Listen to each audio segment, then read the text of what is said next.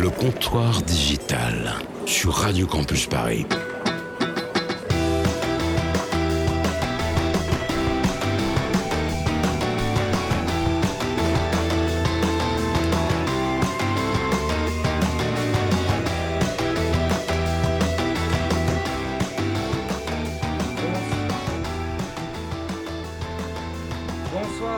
Et à tous, euh, il est 20h et vous écoutez le comptoir digital sur Radio Campus Paris. Ce soir au programme, Axel Lemaire qui ne veut pas que la France rate le coche du Big Data.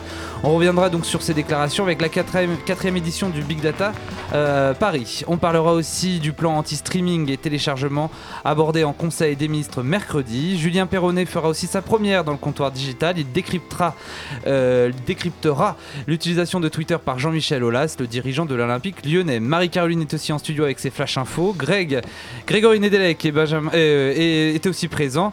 Mais on commence l'émission avec Stéphane Favreau qui dresse le portrait de Tim Cook. Assez parlé, le comptoir digital, c'est maintenant sur Radio Campus Paris. Digital fait trinquer les cultures numériques. Bonsoir. Coucou. Ah non, ça c'est Mégane. Bonjour. Non, Megan n'est pas là ce soir. Bonsoir Julien, surtout, euh, Bonsoir, qui, qui fait sa première. Euh, Alors Julien, tu es étudiant euh, à l'IEJ Paris, donc euh, une école fait. de journalisme. Et euh, du coup, tu, tu vas tout à l'heure nous parler de, de Jean-Michel Aulas, qu'on connaît un petit peu autour de la table. Tout à fait. Grégory, lui, il est chaud là sur ce Et sujet. Comme toute nouvelle première, on va applaudir quand même Julien pour son Oui, entrée. Salut mon petit. Merci.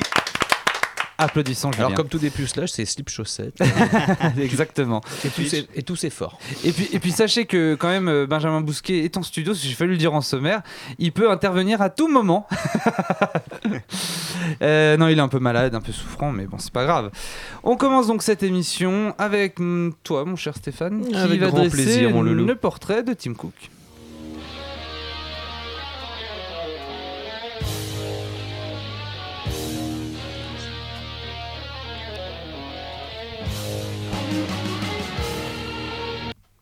Bam Oui, bien le bonjour tout le monde. Comment allons-nous autour de cette tablée? Eh bien, ça va bien. Plutôt Bah, bien. J'en suis fort aise. Bien. Oui, Attends, en effet. Stéphane, Stéphane, avant. Pardon, oui quoi oui, J'allais je- oublier. Oui quoi Nos auditeurs peuvent interagir avec nous au hashtag c'est digital sur Oui, Twitter. mais sur Twitter, mais bien sûr, mais tweetez les gens, tweetez. Diablerie, faites comme Nadine Morano disait des conneries sur les Twitter. Voilà. Bien, donc oui Antoine, en effet, comme on a à mon habitude, en tant qu'impressionniste des internets et en ma qualité de titilleur des Alexandrins en 140 signes sur Twitter, j'aurais pu faire aujourd'hui le portrait de Louis Baudin. Délicat, présentateur de Dropped. Mais les hélicos avaient visiblement déca- décapité sa capacité à réfléchir alors qu'il faisait son sujet sur TF1 devant les carcasses d'un hélico encore fumant. Les cadavres n'étaient plus là. Quelle tristesse pour l'audience. J'aurais pu faire le portrait de Siméon Granger. Vous connaissez Siméon Granger là? Simi- alors Siméon Granger, c'est un maréchal ferrant corésien du 18e, mais tout le monde s'en fout, Ah oui, c'est ce que j'allais dire. Pourtant, il a beaucoup fait pour le sabot courbé monoclouté. Enfin, moi je dis ça comme ça. Alors j'ai décidé de faire le portrait d'un Sabot clouté mono. C'est quoi ça? Ce truc. C'est un truc qui veut rien Voilà, dire. c'est c'est un objet connecté. Ah, Alors j'ai décidé, j'ai décidé de faire le portrait d'un mec qui vend des montres connectées pour pas mal de blé, enfin de pommes. Tim Cook. Tim, appelons-le Tim. Hmm. Tim naquit le 1er novembre 1960 à Robertsdale. Je fais un accent là, Antoine. À Ouais. Robertsdale, en Alabama. Sa maman, amoureuse de la Chine, nourrit Timothée. Ce n'est pas un jeu de mots, mais son prénom. Le papa de Tim est ouvrier de chantier naval et maman cook à la cuisine. Ça, c'était un jeu de mots en anglais. Elle est en effet mère au foyer. Et oui, le jeu de mots parfois est bilingue. Tim fait des petites études fort sympathiques en génie industriel. Il est titulaire d'un MBA. Tim aime transmettre au con. En effet, Tim souvent parle au niais et Tim au niais. Il œuvre pendant Il est chaud. 12 ans. Ok. Ouais, je suis toujours chaud, moi. Tim œuvre pendant 12 ans chez IBM, puis chez Compaq, qui n'a rien à voir avec Tupac, hein, pour les, les branquignols qui parfois peuvent nous écouter, notamment Antoine en musique, il n'y connaît rien. Il est en effet On Tim. verra ça lors de la première pause musicale, tu vas voir, c'est Et super. merde. Tim est en effet vice-président chargé de la production et d'approvisionnement chez Compaq. Ça rigole pas quand même. En 88, ap- mais en 1988, après Steve Jobs, Tim Cook arrive chez Apple, jusqu'après que Steve soit revenu aux commandes de la maison. Il lui fallait alors remettre un peu d'ordre dans la firme, notamment dans le système de production, de livraison et des ventes. Vu les chiffres, Tim s'est fait plaisir et vend à ses clients partout dans le monde des trucs connectés avec des pommes dessus. Il en fout partout. Il macule Tim. Double jeu de mots, Mac ultime. De- depuis, deux, depuis deux semaines, Stéphane Ah, je, enchaîne je- les jeux de je mots. les enchaîne, je les enchaîne. Je, je- il suis comme ça, je, je suis rigolerie, je suis jeu de mots, je suis à peu près. Tu, Je- tu nous feras découvrir le site là, euh, spécial jeu de mots sur lequel Il tu y en vas. a pas, ça s'appelle mon cerveau. Ah, waouh Tim Bon, faut- faut qu'on aille devient. Tim devient ton. Ouais, faut aller sur mon cerveau, c'est hashtag cerveau de Stéphane.com. C'est assez- C'est un peu le bordel. Il n'y a, il y a pas d'update depuis 1960. Non, enfin, Bref. Tim devient ensuite directeur général d'Apple en 2005 et Tim se voit confier par Steve les fonctions de directeur général entre janvier et juin 2009 et il fait le job. Enfin, le job. Il devient ensuite. Oh putain, ça va trop loin là. Il devient ensuite, Tim devient CEO, le CEO d'Apple, grand patron d'Apple, le 24 août 2011, quand Steve démissionne. Nouvelle qui fit pleurer les intégristes aimant se faire ronger le trognon par Steve, car Steve est un visionnaire. Tim poursuit le grand œuvre de Steve, sort des iPhones, des tablettes, des MacBooks, des Apple Watch, des sabots connectés pour Simeon Granger. Mais le 30 octobre 2015, Tim signe une chronique dans Business Week et il fait son coming out et revendique heureusement sa fierté de l'être gay, permettant sans aucun doute à quelques-uns de se sentir moins seuls, de donner envie aux gens de lutter pour l'égalité. Et ça, ça vaut bien la peine, dit Tim, que je sacrifie ma vie privée. Belle carrière, Tim, beau parcours, mais Tim, entre nous, vraiment. 18 000 euros, ça sert à quelque chose ton Apple Watch? Ah Question question. Bon, Ah, Alors, la, la- oui, l'Apple Watch euh, bah, qui répond un petit peu aussi euh, un petit peu à la concurrence, euh, n'est-ce pas? Non. Ah, Samsung a d'autres Voilà. marques de watch connectées, en effet. Non, mais c'est l'une des premières fois que Apple fait les suiveurs là pour le coup Ouais. pour euh, Donc, on va sorte- pas la reprocher. Non, non, non, non, mais juste. Oui, Grégory. ce qui est intéressant dans, dans la stratégie d'Apple, c'est que euh, on parle pas de produit, on parle vraiment de la vision Apple et du lifestyle associé au produit Apple. C'est ça qui est important. Derrière, ils ont une image de marque tellement importante, etc., qu'ils peuvent vendre des usages. Et c'est ça qui est important. C'est-à-dire que grâce à Apple, grâce à la pomme, euh, finalement, on ne parle même plus d'utilité de la montre, on parle vraiment du lifestyle associé à la marque. Donc si Apple arrive à démocratiser la, vente la montre connectée, euh, ils auront réussi un pari comme ils ont réussi à le faire avec l'iPad. Donc à à la, fait. à la Mhm. question, est-ce que le marketing crée le besoin? Apple crée un besoin grâce à son territoire de marque. Très bien, merci Grégory. Et donc, du coup, Tim Cook euh, euh, est la personne euh, qu'il faut? Il porte bien la maison. ouais, Il porte bien la maison Clairement, il porte Parce qu'il y, la avait quand même quelques petites interrogations autour de Ouais, lui. euh. Non, non, mais les interrogations sont légitimes dans la mesure où euh, Steve Jobs Mm. incarnait euh, dans ses Dur tripes, dans son beat, Mm. dans son attitude, dans la création du territoire de marque, incarnait Apple. Effectivement, Ouais. dur de passer derrière un mec pareil. Il a Mm. tout créé, la, la keynote, et- etc., avec la façon de présenter. Euh, quelque part, Il est c'est- peut-être moins théâtral euh, Oui, mais que, Il que est tout aussi, Jobs. il est moins théâtral, mais, Mais bon. au moins aussi bon. Très bien. À Bon, mon humble avis. oui, Grégory? Non, Steve Jobs en a inspiré d'autres, hein, Xavier. Niel, Oh, etc. hein. oui. Donc euh, bon, D'accord, très bien. Bah merci. Ah, Xavier Niel, ton dieu. oui. Un petit peu quand même. Non. Ah bah écoutez, chacun, chacun ses goûts. Merci messieurs et merci Stéphane pour ce portrait de Tim Cook. On enchaîne avec toi Marie-Caroline. Le flash info du web.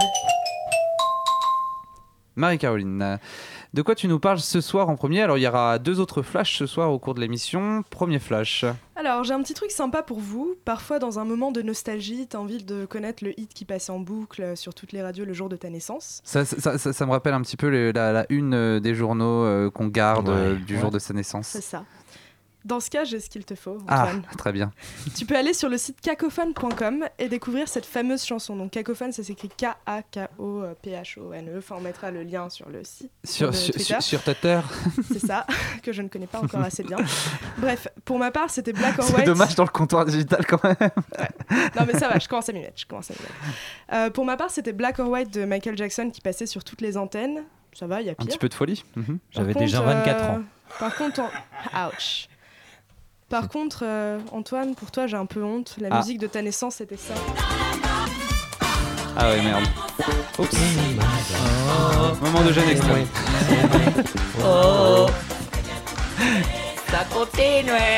Il, y a- il y a- il faut, il faut savoir qu'il y a- il faut savoir qu'il y a, il y a un choc euh, intergénérationnel autour de la table. Oh. C'est-à-dire que C'est moi. il y a ceux pour moi. qui euh, à droite, à ma droite, qui, qui du coup comme moi sont nés avec cette chanson du coup qui est apparue. Et nous, on l'a subi. et à ma ouais. gauche, ceux qui l'ont subi de plein fouet quoi. Ouais, d'ailleurs, rien que pour ça, Antoine, on t'en veut. Oui voilà, Ah. je ne suis pas responsable. Tout est de ta faute. Très bien. Responsable, mais capable. Alors donc du coup. Marie-Caroline, Georgina cette application c'est très simple en gros en résumé, on En tape gros, notre date de, ça. naissance et puis on nous dit quelle, quelle chanson était apparue euh, à cette date. Très bien. Bon, bah écoute. Ouais, en Oui, vas-y, Grégory. Juste un truc pour compléter ça, et vous avez aussi le site de l'INA qui est génial. Vous pouvez aller visionner le JT de votre, jour, de votre date de naissance. Bah Et- voilà, c'est voilà, et le site de l'INA est une vraie merveille. Ce Oui, soir, sauf- que le site- France a peur. Sauf que sur le site de, de l'INA, tout est payant aussi. Donc, euh, Non, non, là il y a des contenus gratuits, etc. Ah, ah, ça fait plaisir, alors. Déconne pas. bah non, mais c'est vrai. euh, non, non, tout, tu- tout n'est pas payant sur l'INA. Oui, Vous pouvez consulter énormément de choses gratos. Bon, écoute. Allez-y. On passe, euh, merci Marie-Caroline, hein, et on te retrouve dans, dans la deuxième partie d'émission pour un nouveau flash. On passe à notre première partie de débat. Ce que je peux vous dire, c'est que le désespoir est mobilisateur et que lorsqu'il devient mobilisateur, il est dangereux. Et donc Stéphane, quand je te j'annonce la première partie de débat et que tu sais quel est le premier sujet, euh, n'est pas ce, ce- cet air dédaigneux quand même tout Je n'ai pas de- dédaigneux du tout. De toute façon, on est à la radio et ça se voit pas. oui, mais je le dis. Allez. C'est vilain, Antoine. Tu es vilain et je suis tristesse. Alors, à l'occasion donc euh, de la quatrième édition du Big Data Paris, euh, qui se tenait au CNIT de la Défense, il me semble, Axel Lemaire a tenu un discours euh, assez, euh, assez euh, voilà, avec des, des- des- quand même quelques petites citations qui, qui méritent euh, d'en- de- de- de- d'être relevées, notamment sur cette phrase. C'est plus que du pétrole, la data est le carburant de l'économie numérique. Elle, en gros, ce qu'elle regrette, euh, Axel Lemaire, c'est que la France a un petit peu raté le coche euh, sur le numérique d'un point de vue marketing économie et qu'elle dit que voilà maintenant l'avenir est c'est le- voilà pour, pour la France c'est les données c'est le big data c'est cette collecte de données et c'est là que la France doit vraiment s'imposer et trouver sa place tout en protégeant la protection des utilisateurs bon Stéphane en premier Je vais finir la citation. C'est là où elle est réellement, à mon avis, intéressante. Ah bien, bah, que, euh, bien que ce que tu aies dit l'était tout autant. merci L'exploitation, dit-elle, l'exploitation du pétrole au XXe siècle est le fait de sociétés souvent en position de monopole. Il faudra un modèle différent pour la data, pour la gestion de la data. c'est ça Bien. Dans, dans, dans ce contexte de gestion de data où effectivement, on l'a déjà souvent dit à, à ce comptoir, quelques immenses sociétés largement monopolistiques, euh, des GAFA, souvent, voire d'autres, posent problème. Elle, elle voudrait qu'il y ait une gestion un peu plus étatique des choses. Greg? Ouais. Alors, euh, il faut pas mélanger toutes les sortes de data. Les PMI, PME, euh, aujourd'hui, peuvent aussi travailler leur small data, qui euh, sont un vrai enjeu pour, pour elles au niveau économique. La big data, ça sert les intérêts des plus grands. Aujourd'hui, il faut vraiment différencier tout ça. Et il faut voir justement que 70% des PME ont du mal déjà à exploiter leur propre data, etc. Donc, ne nous enflammons pas avec, ces éléments-là. Euh, la big data, c'est certes un enjeu euh, crucial, et c'est surtout toutes les règles de protection et toutes les règles qui vont encadrer l'exploitation de ces, ces big data. C'est ça en fait, c'est exactement ce, ce, ce qu'elle dit, c'est euh, vraiment sur, sur le fait qu'il y, ait- il y a une réglementation, Bien sûr. mais voilà, qu'il faut mieux peut-être la réformer, la transformer pour que ça soit en gros, plus adapté. Juste pour faire un rappel, la big data, ça, ça nous sert à faire de la prospective. De la prospective pour anticiper les choses qui vont se passer. Mhm. C'est-à-dire que quand on collecte énormément de data sur des choses passées, on peut derrière prévoir certaines choses qui vont arriver dans le futur. Pour voir l'avenir. Mhm. Exactement. Donc les sociétés d'assurance ont investi en masse dans le, le big data. Pourquoi? Parce que ça représente un enjeu crucial dans leur modèle économique global. C'est-à-dire qu'ils vont pouvoir dimensionner le prix des cotisations aux assurances par rapport à cette big data et par rapport à cette prospective. Donc effectivement, ça pose problème. Aux États-Unis, vous avez des premières polices d'assurance qui équipent les consommateurs d'objets connectés et pour faire payer le consommateur avec les prix justes en termes de euh, potentialité Mhm. de tomber malade et en termes de consommation de voitures, etc. Vous aviez des boîtiers qui s'adaptent aux voitures et vous payez votre police d'assurance en fonction de quand et comment vous consommez votre voiture. Tout ça grâce aux data. C'est ça. Donc il y a une vraie règle déontologique à appliquer et peut-être des règles étatiques effectivement pour encadrer l'ensemble de ces, ces exploitations de, données. D'ailleurs, euh, autre citation, après je te donne la parole Stéphane, la prie. protection des données nous donne un avantage euh, attractif, il faut construire la confiance sur des principes de proportionnalité et de maîtrise des données. Ça c'est encore Axel Lemaire. Ouais. Donc voilà, elle, elle a vraiment, elle met l'accent là-dessus. C'est pour ça. ça. que c'est quand même intéressant son discours parce Mais que elle prend en compte tout, tout ce qu'il y a à savoir sur le sujet bien et, sûr. Et- et elle veut vraiment, vraiment que la France s'accroche à cette, euh, à cette data car c'est l'enjeu pour la France et pour qu'elle ne rate pas le coche et qu'il n'y ait pas euh, voilà, Amazon, Google et compagnie, euh, comme les États-Unis l'avaient mis en place, Ouais. qui eux avaient compris avant l'importance du numérique et, et qui ont mis en place ces choses-là, où la France, elle, a été en retard. Stéphane. Oui, non, quand, euh, quand, euh, quand Axel Lemaire, et je t'invite à nouveau Axel Lemaire, je sais que tu as des RP qui écoutent l'émission la semaine dernière, ça s'est relevé. Bref, euh, Ah, quand, elle parle de, quand elle parle de confiance, si, si, je confirme. sommes écoutés. Quand, ça parle de, quand tu parles de confiance euh, dans ce contexte de gestion de big data, c'est forcément une question de sécurité. Et euh, quand on pose la question de la sécurité, on pose la question des données personnelles. Mhm.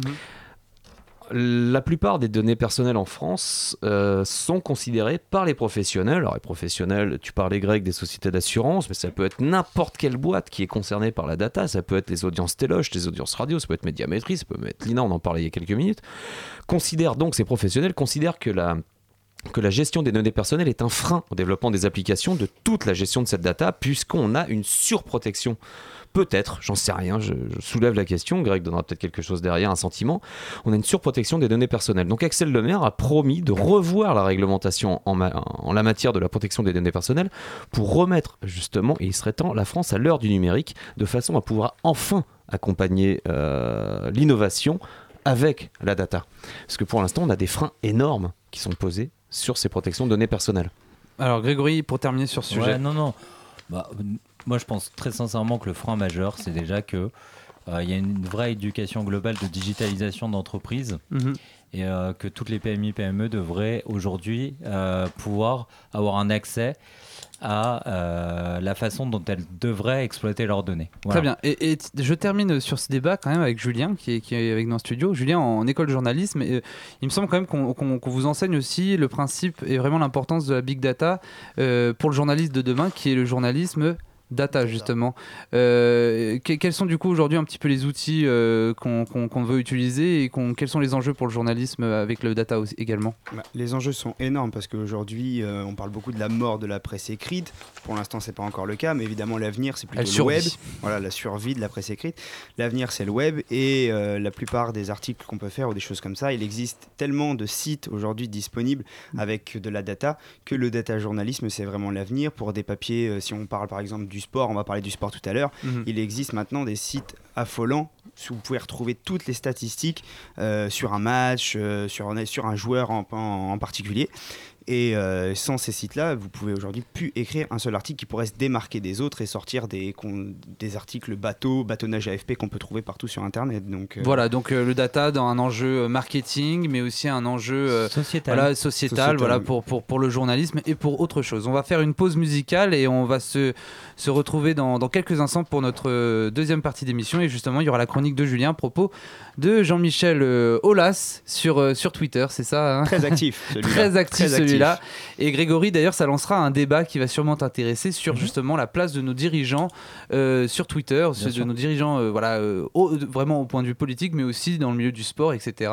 Quelle place avoir et, et comment se positionner? I look and stare so deep in your eyes. I touch on you more and more every time.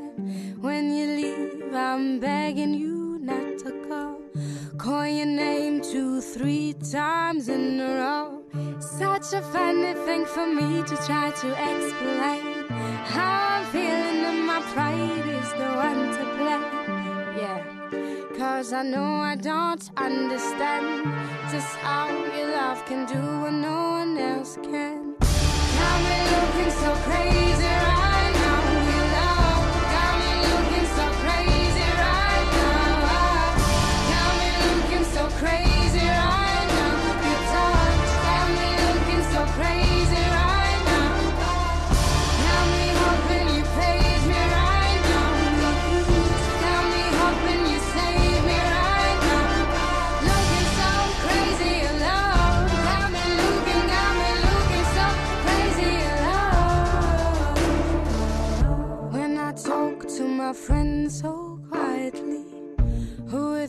he's look what you've done to me.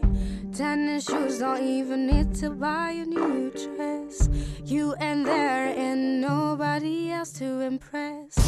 Is the way that you know I thought I knew. It's the beat that my heart skips when I'm with you. But I still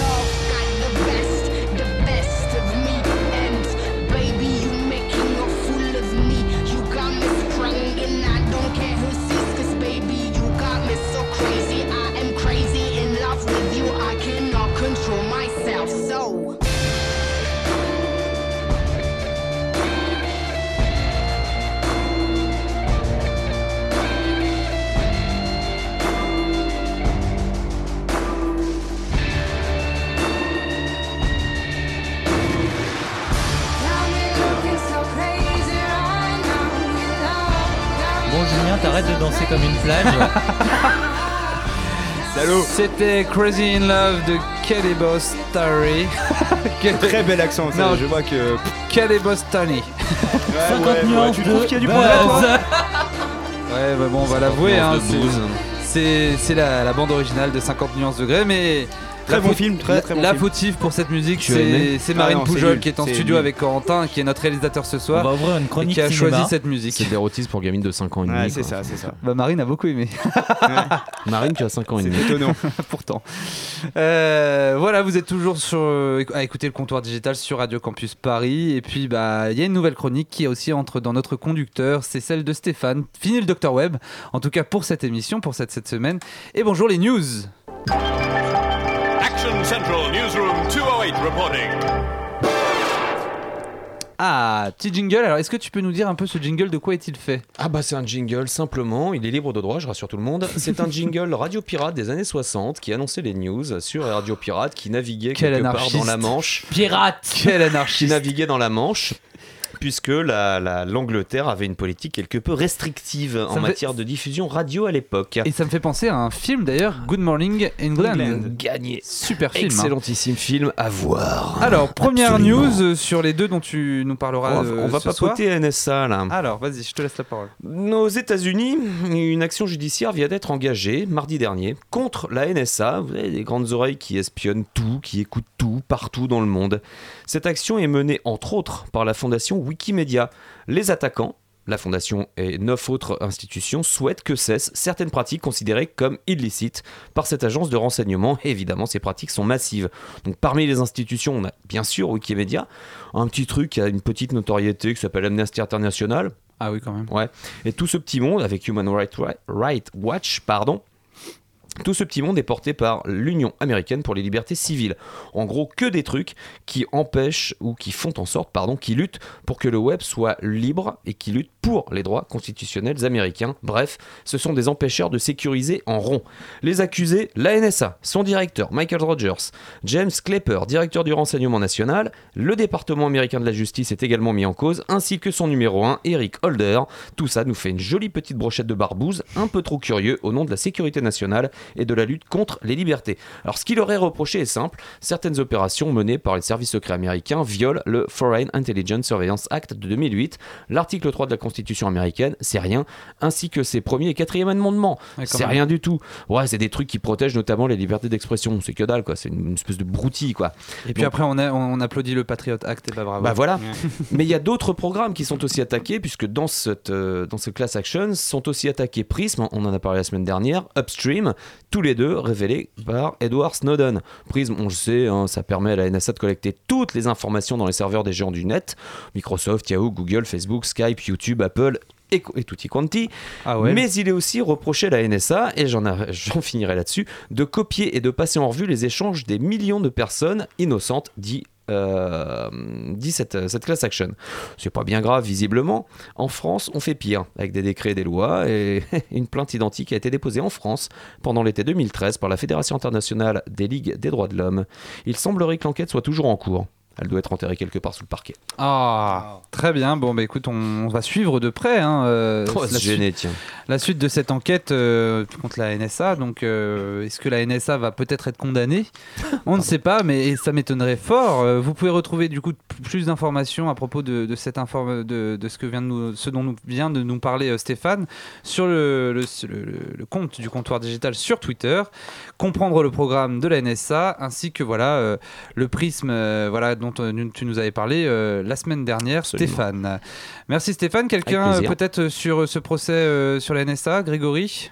Bah, en fait, ce qui fait peur avec la NSA, c'est que c'est opaque, tout simplement. Hmm. Et euh, tout ce qui est opaque. euh, Grosse, institution, Voilà. hein, donc euh, non, mais voilà. Donc, euh, Bah, c'est des barbouzes, donc ouais, c'est forcément Voilà. pas quoi. Donc, donc forcément, le, jusqu'au jour où ils n'auront pas révélé officiellement leur méthode de, de track, euh, il y aura une suspicion. L'écoute Stéphane. numérique de toute bah, l'écoute euh, enfin l'écoute l'enregistrement numérique est absolu la LPM 20 on en a souvent parlé ici loi de programmation militaire article 20 qui a été décrétée le 24 décembre dernier et balancée au JO journal officiel le 31 décembre en gros pendant que tout le monde s'en fout parce qu'on a autre chose à foutre avec nos dindes permet d'écouter à peu près n'importe quel permet d'écouter à peu près n'importe quel document n'importe quelle conversation. Qui pisait ça a été officiellement annoncé aujourd'hui. Skype passera bientôt sur écoute et ce grâce à une toute petite petite petite chose qui est un article de la loi Macron C'est Voilà. quand même incroyable qu'on entend, qu'on entende si peu parler de ce genre d'infos, alors que c'est tout à fait c'est révoltant. pour ça que nous sommes là Mais c'est pour ça que nous sommes là pour le rappeler. Bon, je sais pas si on a un énorme impact sur le truc, mais bon.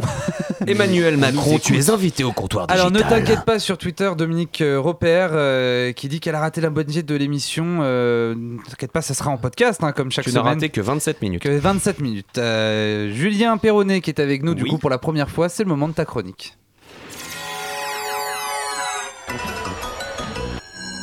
le multifoot. Grégory l'a trouvé. But de Paris non, sou- souvent quand on entend ça, c'est pourvu que ça soit pas légalisation. Julien, du coup, tu nous parles de Jean-Michel Aulas ce soir, mais vas-y, je te laisse la parole. Oui, Antoine, alors ça fait maintenant plusieurs mois que tu me bassines avec Ah, ça. ça va, ça va, On ne ça parle pas de sport dans le comptoir digital. Et oui, je pleurais, Rassure-toi. je pleurais. Tu pleurais très fort. Rassure-toi et rassurez-vous, chers auditeurs du comptoir digital, ma chronique arrive qui a dit qu'on ne pouvait pas lier le sport au digital? Cette semaine, donc, on parle football, oui, c'est l'actu. La qualification du Paris Saint-Germain face à Chelsea en Ligue des Champions a généré des millions de tweets. Yes, effectivement, on a beaucoup vibré. Ouais. Les, foot- ouais. Les footballeurs professionnels utilisent de plus en plus les réseaux sociaux et notamment Twitter pour soigner leur image, leur communication, mais aussi pour se rapprocher de leurs fans. Alors évidemment, si vous regardez certains profils, on est évidemment très loin du niveau d'Einstein. En revanche, certains joueurs ne goûtent pas du tout euh, cela. C'était le cas par exemple de l'ancien parisien Jérémy Ménez qui avait notamment fortement critiqué son coéquipier Lucas pour être plus présent sur Twitter qu'à l'entraînement. Tu parles d'une fraternité, Ouais. ambiance. Mais aujourd'hui, je ne vous parlerai pas des joueurs, mais plutôt des présidents de clubs qui utilisent également Twitter pour communiquer avec leurs supporters. Et en la matière, il faut dire qu'on a le champion des champions, le Saint Graal. Je vous parle bien évidemment de Jean-Michel Aulas, le président de l'Olympique lyonnais. Pas d'énervement sur le plateau, hein, on sait que. Comme On lui, sait que, comme lui, voilà, il est très ouais. calme, il est très calme. Olas sur Twitter, c'est 167 000 followers et plus de 2000 tweets depuis son inscription en septembre 2011. Tweetos absolument compulsif, Olas est devenu une véritable star sur la toile. Sa force absolument tout commenter sur Twitter. Les résultats de son club, les arbitres, les analyses des médias ou des journalistes, bref, tout le monde en prend pour son grade. Et notamment ceux qu'on appelle les fameux haters. Car nombreux sont ceux qui ne supportent plus le président lyonnais. On en a en plateau, hein, Ouais, haters. a. hein. Même pas. Non, Bézard est pas là aujourd'hui. Ah, c'est vrai que ça n'est pas là. Qu'importe, Olas est sur son territoire, n'hésitant pas à invectiver certains supporters et parfois à la limite du raisonnable. Tweets ironiques, moqueurs ou encore insultants, tout y passe. Olas est d'ailleurs, il faut le savoir, sous le coup d'une convocation devant le Conseil national de l'éthique après avoir traité, je cite, d'autiste une supportrice stéphanoise. Suis trop fort. hein. Voilà, on connaît les liens qui unissent les Stéphanois et les Lyonnais. C'est plutôt compliqué. Donc euh, Jean-Michel, euh, en tant que président, en tant que président, il faut quand même savoir garder les pieds sur terre. Ajoutez à cela une fâcheuse tendance à critiquer à tout va les performances des arbitres et vous obtenez un cocktail explosif. Ce fut particulièrement le cas après le match nul de Lyon face au PSG le 8 février dernier. Ah, bah oui, mais en même temps, qui aurait pu critiquer ce. L'arbitrage était tout à fait à la hauteur. Mais oui, oui. pas pour le président lyonnais, qui en l'espace de 14 minutes a balancé la sauce avec 5 tweets ravageurs liés à la perte de l'arbitre. Un poil de mauvaise foi, Jean-Mimi? Enfin, pour terminer, il arrive quand même au milieu de cette foutue mascarade Colas tweet pour la bonne cause, et ça a été le cas mercredi soir, justement après la qualification du Paris Saint-Germain, où Jean-Michel a tweeté toutes ses félicitations au club parisien. Alors Jean-Michel, il t'aura donc fallu plus de 4 ans pour écrire ton premier tweet honnête et de bonne foi. Je te prie donc d'accepter mes plus sincères félicitations. Merci Julien euh, Merci pour, cette chronique. Euh, alors oui, Jean-Michel Aulas. euh, alors personnellement, je suis pas super fan, mais c'est vrai qu'il incarne une nouveauté sur Twitter au niveau de ses- des dirigeants de clubs, parce qu'on voit pas du tout Nasser, le président du Paris Saint-Germain, tweeter comme ça. Alors la question, Mais Grégory, Twitter lui je, te, appartient je te- je te peut-être, lance à là-dessus, oui, bien Non, sûr. non. Mais la encore. question, c'est Pas encore. comment se placer en tant que dirigeant sur Twitter, sachant que c'est un réseau jeune, que c'est un réseau justement de proximité, et que justement ça peut être un moyen d'être euh, en lien direct avec ses supporters. Bon, déjà, Olas, on préfère l'avoir avec nous que contre nous. hein. Ça, c'est. Comme beaucoup de joueurs de foot d'ailleurs. Euh, non, non, mais euh, sa stratégie, elle est simple. C'est de détourner l'attention pour mettre beaucoup, beaucoup moins de pression sur, Sur ses joueurs, joueurs. sur son coach. Euh, ça lui permet vraiment de véhiculer un amour énorme pour son club, qu'il a monté de toutes pièces, qu'il a monté brique par brique. Aujourd'hui, s'ils en sont là aujourd'hui, c'est grâce à lui. à lui. Donc euh, effectivement, c'est- juste pour montrer que c'est bien le patron, c'est bien le taulier, et que tous les axes de développement sont euh, faits grâce à lui. Après, il y a d'autres mentalités dans le foot. hein. Les- en Angleterre, les, les dirigeants sont beaucoup plus cachés, puisque c'est beaucoup plus une mentalité d'inv- d'investisseurs. Des investisseurs qui ont beaucoup de placements financiers, etc. Et on laisse beaucoup plus la parole aux managers généraux, etc. Euh, après, c'est des stratégies. Euh, exemple, je pense que Mourinho ne pourrait jamais travailler Non. avec Olas. Ça c'est sûr. Voilà. C'est clair. Et, et- et d'ailleurs, le, le choix stratégique des entraîneurs de Lyon, euh, il les prend plutôt discrets, justement pour pouvoir avoir la main mise sur Mm. toute la communication du Exactement. club. Donc cette stratégie de communication est super efficace. Euh, faut le prendre euh, au quatrième degré, voire cinquième degré. Les journalistes tombent dans le panneau sans arrêt, c'est-à-dire que c'est un jeu pour lui. Et, ouais, euh, mais enfin, je veux dire, à un moment donné, il y a, il y a une posture aussi. bah, Enfin, mais c'est cette posture de protection. Ouais, mais est-ce que justement ça place Parce que voilà, Julien. on sait l'importance qu'Olas a au niveau du championnat de France, tout ce qu'il a amené, que ce soit au niveau local dans le championnat, ou même au niveau européen avec l'expansion de l'Olympique lyonnais. Mais quand on est un président de club, il faut aussi savoir se montrer à la hauteur et justement être Mais- l'exemple pour les autres. Mais oui, mais. euh, Mais est-ce qu'il se permet mais- pas des fois de partir mais- un petit peu trop loin justement Oui, oui, mais attendez, on est, on est quand même euh, en France, on a un caractère aussi latin, etc. C'est surtout ça, c'est la culture et- française qui, est un petit peu choquée Et, par, et- euh, par ça. et- et à un moment donné, juste, il a besoin d'exister lui. Et il a besoin de reconnaissance. Cette be- ce besoin de reconnaissance, il est obligé de faire de la subversion de temps en temps dans des tweets pour Mm. faire juste remuer des trucs et laisser ses joueurs tranquilles. C'est vrai, c'est Voilà. c'est une il technique. et c'est détourne parfaitement l'attention grâce Mais à ça. une hein, tactique- ça une fonctionne tactique très, payante. C'est Stéphane, Non, j'allais dire, je connais que dalle au foot et globalement, Ça, je m'en- tamponne le coquillard, mais comme c'est pas permis. je m'en Cependant, tamponne le coquillard. Le peu que je connaisse de Lac, c'est que c'est un mec qui sait parfaitement communiquer, il sait parfaitement ce qu'il fait. niveau-là, il Lorsqu'il clair. tweet et que quand il balance, comme tu disais, des tweets mode haters, c'est qu'il sait que ça va réagir derrière. Il sait que ça va embarquer quelque part son équipe vers des. Enfin, son équipe, son club, je sais quoi, vers des, des, des, des, débats pertinents pour lui, parce qu'il n'est pas con non plus quand Non, il non, tweet. C'est pas des mecs complètement débiles, on n'est pas face à Ribéry non plus. Tout, tout est fait de façon Julien. très très intelligente. euh, Ouais. Il le sait. En plus, cette année, euh, Lyon est quand même un petit peu la surprise du championnat. Ils sont pour l'instant encore leaders. Mhm. Euh, c'est une façon pour lui pour trop vraiment- longtemps. Plus pour trop longtemps, on l'espère.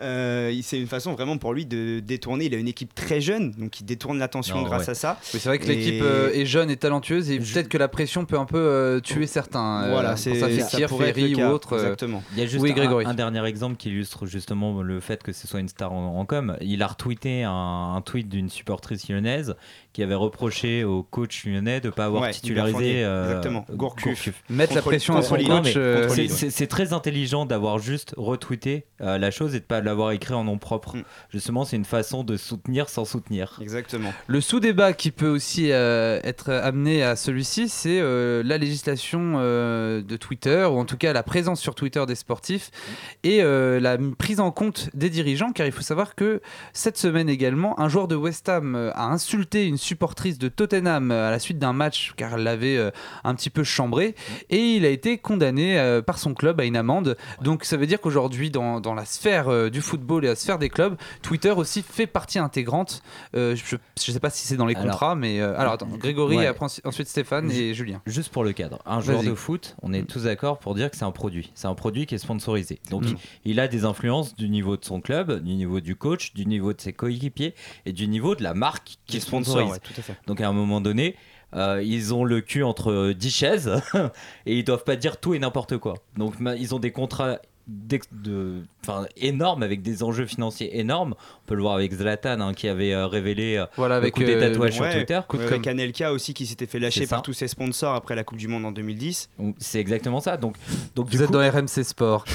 non, Non, non, on est toujours au comptoir digital. non, et, et- et- et du, et du coup, euh, aujourd'hui, pour un joueur médiatique, etc., c'est très compliqué de- d'avoir une vraie posture sur Twitter. Très bien, Stéphane.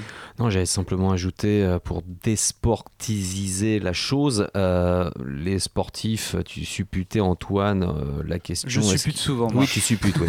Est-ce qu'ils sont légitimes ou pas? Oui, ils sont légitimes. Après, ouais, effectivement, Greg, ils sont sous contrat, sponsoring, etc. Ils ont des clauses restrictives dans les contrats en termes de li- pas de liberté d'expression, mais ce qu'il faut dire, pas dire, ça c'est une évidence. Maintenant, euh, globalement, leurs comptes sont à leur nom propre. Ils peuvent dire ce Exactement. qu'ils veulent. ouais, Après, s'ils disent de la merde, c'est leur problème, quoi. Ils assument portent- la connerie. Ils portent Même l'image de leur s'ils doivent respecter l'image d'un club, même s'ils doivent respecter l'image d'un sponsoring qui leur file du pognon et leur fait confiance, euh, on posera peut-être dans d'autres contextes et au mois d'avril d'autres questions, en l'occurrence à un invité qui arrive. Oui, voilà. Alors, on- ça, c'est un teasing. Attention. hein. C'est un teasing, on n'en Euh, dévoilera pas plus. Et, et je- enfin, Stéphane, euh, attention, on termine là-dessus, mais quand même, c'est vrai que Tiger Woods, euh, pas Tiger Woods, pardon, euh, au moment où il arrive, il trompe sa femme et que c'est c'est dans les médias. Boum, tout, Puritanisme. tout, tout- ouais, mais bon, il y a tous les sponsors qui lâchent, donc quand même, il y a l'im- il y a Évi- l'impact, mais il y a l'enjeu, l'enjeu des sponsors qui est derrière. Mais c'est vrai Mais que c'est leur problème. cas pour Manu Rien à voir, rien à avec le pour tous les sportifs qui déconnent. Ok, point, quoi. mot de la fin pour Julien là-dessus. Ouais, donc juste pour rebondir, il y a également Serge Aurier, le défenseur du Paris Saint-Germain, Qui a fait une petite boulette. qui a fait une petite boulette et qui pourrait risquer très très gros puisque à la, à la fin du match de Paris contre Chelsea mercredi soir, il a posté euh, sur Ah Facebook oui, une vidéo Un Vine. voilà un vine de sa joie en criant etc et il a également lâché une petite boulette en fin de vidéo avec euh, des paroles pas très sympathiques pour l'arbitre En, gros, il disait que l'arbitre avait une maman qui faisait des Voilà. choses pas très catholiques. et donc évidemment là on Ça, s'approche ça un amènerait un de autre débat, l'éducation chez les footballeurs. L'éducation. ouais. et risque sûrement très très cher Allez, on enchaîne. On a déjà parlé beaucoup, beaucoup sur le foot, mais aussi sur la data tout à l'heure. Mais c'est le moment du nouveau flash de Marie-Caroline. Le flash info du web. Marie-Caroline. Je sais pas pourquoi je dis ça. moi. Je sais pas non plus. Donc j'ai un truc pour vous les filles. Vous vous rappelez quand vous jouiez innocemment à la Barbie? Oui, bah oui, on est. Surtout toi Antoine. Mais tous les garçons, quand ils sont petits, jouent à la Barbie. Il faut arrêter de se le cacher. Euh, non, Antoine. Pas Non, mais ça, c'est c'est la génération toi. d'Antoine. Ils sont bizarres dans cette génération. Bon, eh bien Mattel se modernise en lançant un jouet intelligent. Cette Barbie qui au premier abord ressemble Barbie sensiblement... intelligent dans la même phrase. Ouais, Oh c'est bizarre. vache. Cette Barbie qui au premier abord ressemble euh, à la Barbie originale, donc euh, blonde, bien gaulée, gros seins, bref. Loana? C'est Euh, pas maintenant. Plus Loana aujourd'hui. Non, plus maintenant, non. Est capable, grâce à des, ca- des capteurs, d'écouter et d'enregistrer les voix humaines pour ensuite répondre de façon intelligente. Ah, c'est un Furby. Un Furby, mais sans poils. Plus Elle a subi l'épilation. C'est atroce. C'est atroce. Putain. Plus besoin d'utiliser son imagination et de, pour s'inventer des dialogues avec sa Barbie, Mattel s'en charge pour toi. Sauf qu'il y a un mais. Les informations récoltées auprès des enfants peuvent ensuite être exploitées par la marque à des fins commerciales. Donc la presse allemande, qui est un peu effrayée face à cette invention, n'a pas hésité à surnommer cette nouvelle Barbie Barbie Stasi, en référence au service de surveillance du régime euh, nazi. Bref, si même les Barbies s'y mettent, on n'est plus en sécurité nulle part. Les Barbie, c'est la NSA. Merci Marie-Caroline. Euh, donc c'est atroce hein, comme info, mais oui, donc alors. c'est bah, euh, J'imagine les phrases récoltées par les mecs qui jouent à des Barbies. Tu, tu le sens, mon gros Ken euh, Ken, ce n'est pas de l'argot, je n'ai rien dit. Notre monde évolue et euh, on est très triste parfois par la tournure qu'il prend, mais bon, on en parle. Euh, pause musicale et on se retrouve dans quelques instants dans le comptoir digital pour la suite de notre débat. Une nouvelle news de Stéphane et un dernier flash info de Marie-Caroline.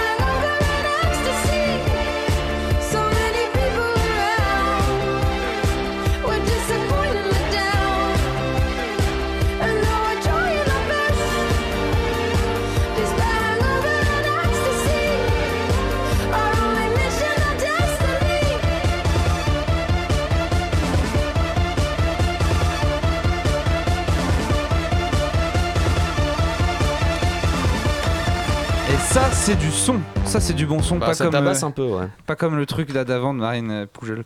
Euh, C'était Disper and Cover and Ecstasy de The Do. Déjà, on vous avait mis un The Do la semaine dernière. Vous savez, c'était la, la bande originale de High Origins. Et donc là, on, on est tellement fan de- dans le comptoir digital. enfin, je suis Tu es fan. ouais. Allez, on enchaîne cette émission avec euh, la seconde et dernière news de Steph.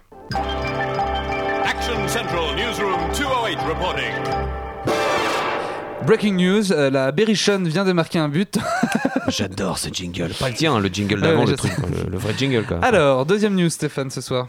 Euh, c'est quoi le foot? Ah, c'était non, c'était pas ça la news. Ouais, alors quelques petits soucis début mars. Les utilisateurs d'Instagram, très suivis, sont-ils des vrais photographes ou des faux photographes 4 minutes. 4 minutes, c'est très court. Mais 4 minutes, c'est très court et suffisant pour que France 2, le 2 mars dernier, déclenche une colère noire chez les photographes, les vrais, les pros, ceux qui savent ce qu'est une photo et sa valeur. France 2, dans son JT, traitait du business plus que juteux pour les marques d'utiliser les amateurs Instagrammeurs munis d'un portable et d'une appli qui appartient à Facebook. Instagram, donc. L'Union des photographes professionnels, l'UPP, somme alors la rédaction de France 2 de s'expliquer face à un sujet qui montrait des pseudo-photographes accepter des cadeaux des marques comme seule rémunération. Les marques exploitant en effet ces gros comptes Instagram à plusieurs dizaines de milliers de followers. Fringues, invitations au resto, voyages, les Instagrammeurs sont courtisés, normal, ils sont suivis et écoutés, les photographes apprécient peu et rappellent quelques éléments du code de la propriété intellectuelle à ces chères, euh, à chères marques et à France 2, la qualité de la photo, la paternité, surtout de ces photos, code du droit intellectuel, tout ça, tout ça, tout ça. Se pose surtout la question d'éducation à l'image, la baisse de l'exigence en termes de qualité photo et évidemment les prix dérisoires pratiqués par les amateurs, les faux photographes face aux vrais pros. France 2, selon eux, aurait pu aller ou dû aller plus loin et mettre en avant la rémunération, les cadeaux reçus par les Instagrammeurs et bien évidemment travailler avec des vrais photographes en parallèle. Instagram, on le sait ici, on en a souvent parlé, est monstrueusement viral. Quand ça se limite à une marque, ça peut être supportable. Quand le moindre Pékin s'improvise photographe de presse, ça peut poser question sur le regard de la photo, la formation, le cadrage, les plans, etc. Photographe, c'est un job, c'est comme rédacteur. À mon avis, ça ne s'improvise pas.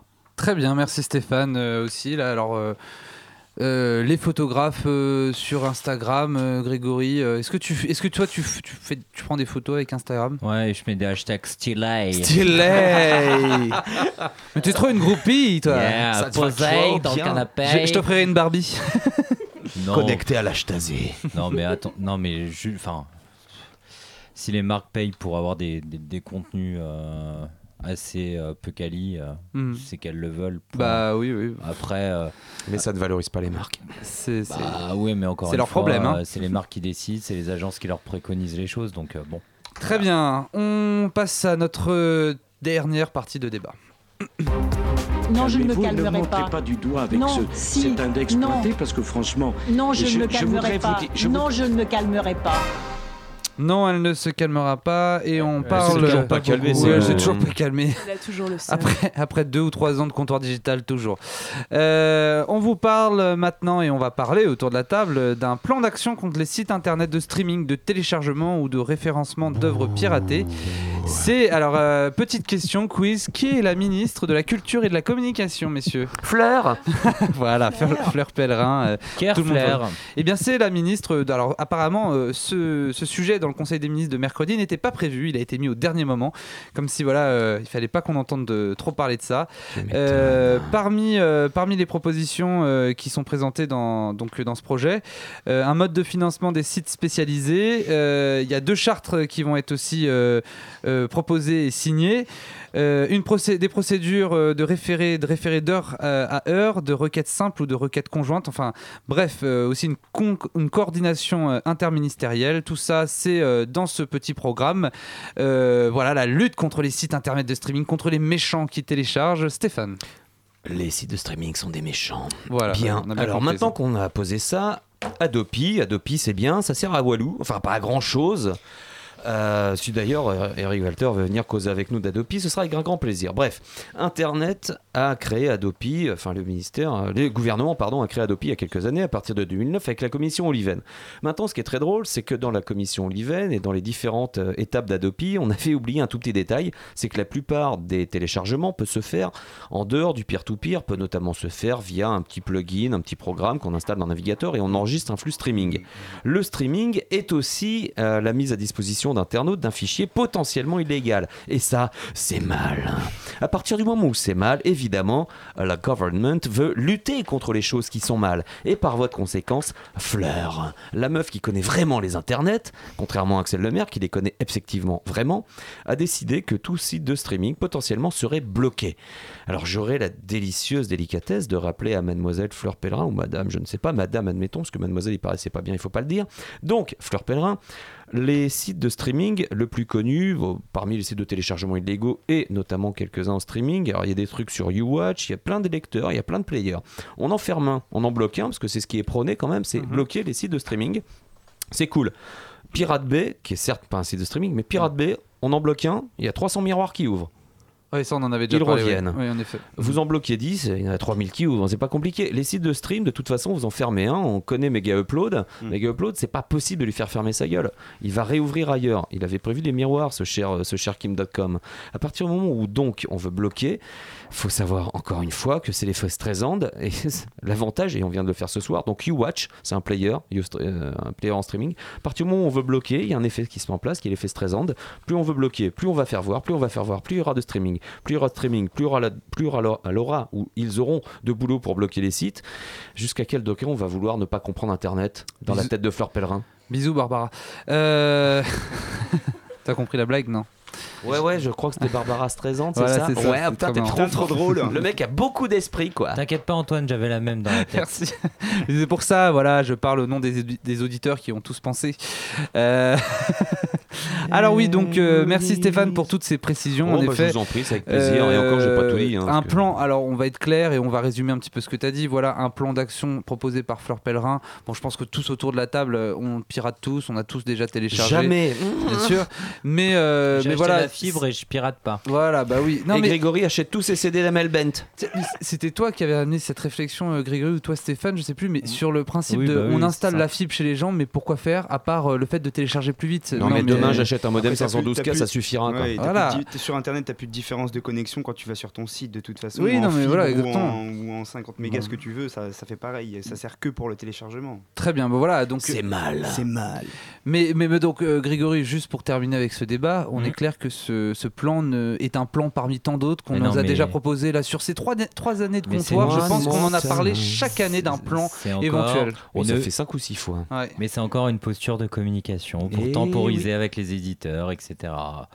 Il faut le voir que c'est un coup de com, point. Très bien. euh, Pascal Nègre, Surtout que- si tu nous écoutes. Surtout qu'en plus, il existe au-delà du streaming et même du téléchargement, il y a aussi ce qu'on appelle les sites entre guillemets cachés qui peuvent se trouver dans le dark web ou ce genre de choses. Ouais. Euh, moi, j'en fais partie, donc je suis bien placé pour le savoir. Mhm. Il existe même des sites où vous croyez aller euh, sur un site officiel, euh, n'importe quoi, je dirais de blague ou je ne sais quoi. Vous rentrez un identifiant, De un jeu mot de de mots. passe, de jeu de mots, et puis euh, vous arrivez sur un site euh, de streaming où vous pouvez soit streamer, soit télécharger, où il y a une personne qui se cache derrière le site qui lui héberge tout tout seul. Vous n'avez pas de publicité, pas de temps de téléchargement, il se passe rien. Et ça, c'est des sites qui sont complètement inconnus. Donc, Ouais, euh, Stéphane. Après, il y a un truc terrible hein, sur les internets qui se met en place, comme. euh, Bon, seuls les jeunes, les vieux de ma génération le savent. Mais quand on était petit, on utilisait des machins rigolos, ça s'appelait des cassettes, on enregistrait la radio. Aujourd'hui, on peut enregistrer, un- on peut avoir un espèce de truc rigolo qui s'appelle un, un disque dur. Euh, un mec va acheter un film, le craquer éventuellement, puis va le refiler à 50 de ses potes. C'est la même chose, c'est du piratage. Alors ça, tu peux pas lutter contre ça. hein, on est non, clair. mais les trois quarts du piratage, on les voit pas. Sur Autre, euh, autre info dont on aimerait parler dans le comptoir digital. Alors, on n'a pas encore trop de précisions, on n'a pas suffisamment toutes les précisions pour euh, vraiment vous donner le maximum de détails, mais c'est le Out of My Internet, euh, qui est donc un, un projet euh, digital qui a pour ambition de lutter contre la ban- bana- banalisation, c'est dur à dire, Oui. des propos insultants toi, sur, ouais. voilà, des propos insultants sur le web. Alors c'est une façon parce que ça existe déjà un petit peu sous, sous la forme gouvernementale dont, dont va nous parler Stéphane dans quelques instants. Mais là, c'est de façon un petit peu plus interactive. Vous surlignez voilà le passage qui est un peu injurieux, insultant, etc. etc.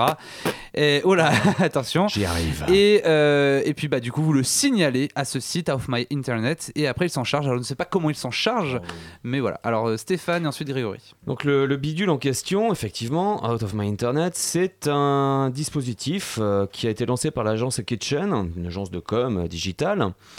Euh, ils sont partis d'un pitch simple.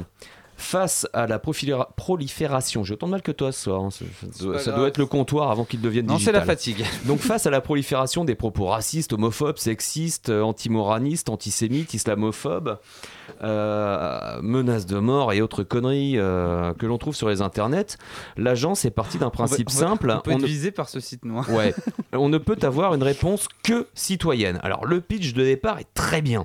La citoyenneté au service des citoyens, c'est cool, j'aime beaucoup. Donc Out of My Internet propose aux internautes de prendre en main cette lutte contre tous les propos haineux, quels qu'ils soient, de manière simple. En gros, on prend un petit bouton qui a téléchargé sur le site Out of My, Out of My Internet, il est, bien, il est déjà en ligne. On drag and drop, c'est-à-dire on va glisser le truc dans le navigateur, et dès lors que, tu l'as dit Antoine, dès lors que des propos injurieux, antisémites ou autres, on les surligne, on clique sur le bitonio en question, et ça signale à quelqu'un quelque chose bien. C'est cool. Maintenant, chez Agence Kitchen, on rappelle qu'il existe un machin qui s'appelle signalement internet.gouv.fr qui est un site gouvernemental émis par les keufs qui permet les signalements dans un cadre me restrictif. C'est un déjà. cadre qui évite toute forme d'abus, puisque lorsque vous allez sur le site euh, signalement, euh, s'il y a un internaute qui écoute et qui peut balancer ça sur Twitter, ce serait cool avec le hashtag chez Digit, c'est digital. Donc signalement. Euh, signalement-internet.gouvernement.gouv.fr ce bidule met tellement de cadres restrictifs qu'on ne peut pas signaler tout et n'importe quoi.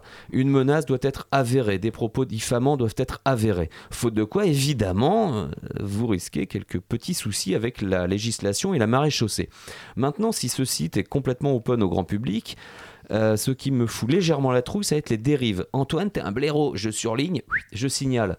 Euh, faut peut-être arrêter les conneries. Donc, est-ce que c'est un gros coup de com et je vais laisser Greg finir Est-ce que c'est un coup de com par l'agence? Peut-être. Est-ce que c'est une vraie démarche citoyenne? Évidemment, ils vont pas le nier. Mais créer un produit qui existe déjà avec un cadre légal derrière, Greg? Grégory. Ouais, euh, ça me fait. Oui, c'est. Enfin, ils font partie d'une certaine bien-pensance. Euh, la bien-pensance se, se développe de beaucoup, beaucoup sur Internet et effectivement, les critères de, pour savoir si un, propos est injurieux ou pas. Laissons l'État régler ça. Et effectivement, le site qu'a cité Stéphane est là pour ça. Et c'est pas à nous citoyens de juger euh, si un propos est haineux ou pas. C'est euh, surtout à l'État de statuer par rapport à des règles, par rapport à, des choses qu'ont mis en place euh, nos, nos politiques. Oui, bon, très bien. Ah, Belle conclusion.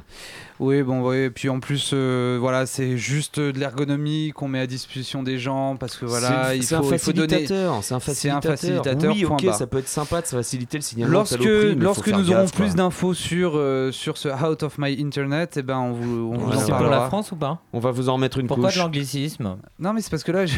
pourquoi l'anglicisme Parce que tu merde peux l'utiliser n'importe où dans le monde. Internet, c'est mondial, tu Allez, sais. bah écoutez, très bien. Bon, bah écoutez, on verra, on verra ce que ça donne. Euh, dernier flash info de Marie-Caroline. Le flash info du web. MC, tu nous parles de quoi dans ce dernier flash info? Je vais te le dire. Merci. Sans blague tu sais, on met, on, on met avec des mots exacts toutes nos pensées. t'sais. Pourquoi elle m'a dit ça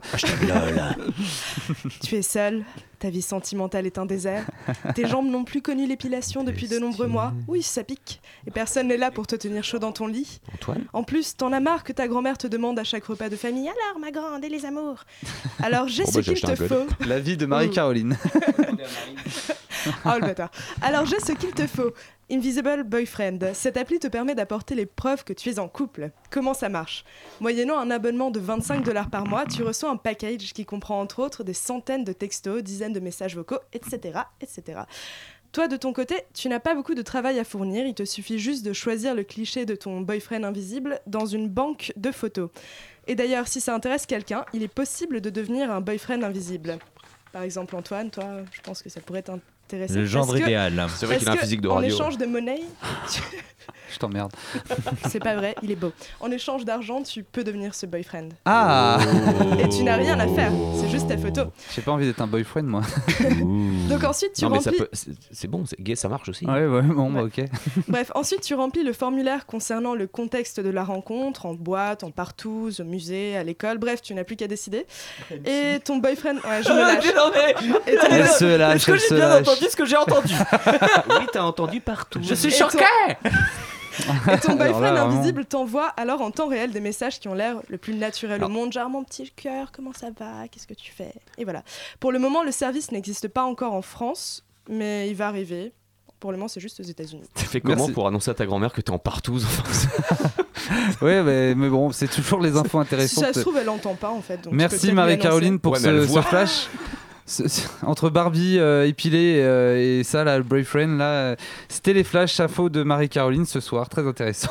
C'était bien. de poils. Bien, c'est la fin de notre émission. Merci de nous avoir écoutés. Euh, merci Stéphane Favreau, merci, Merci, Marie-Caroline. Meyer, merci Julien Perronnet qui faisait Merci, sa Antoine. première, merci euh, Grégory Nedelec et merci en réalisation à Corentin Baumstein. Merci Corentin. On Merci, revient Antoine, la semaine prochaine et tout de suite restez euh, donc sur Radio Campus Paris car c'est les montagnes russes. À la prochaine.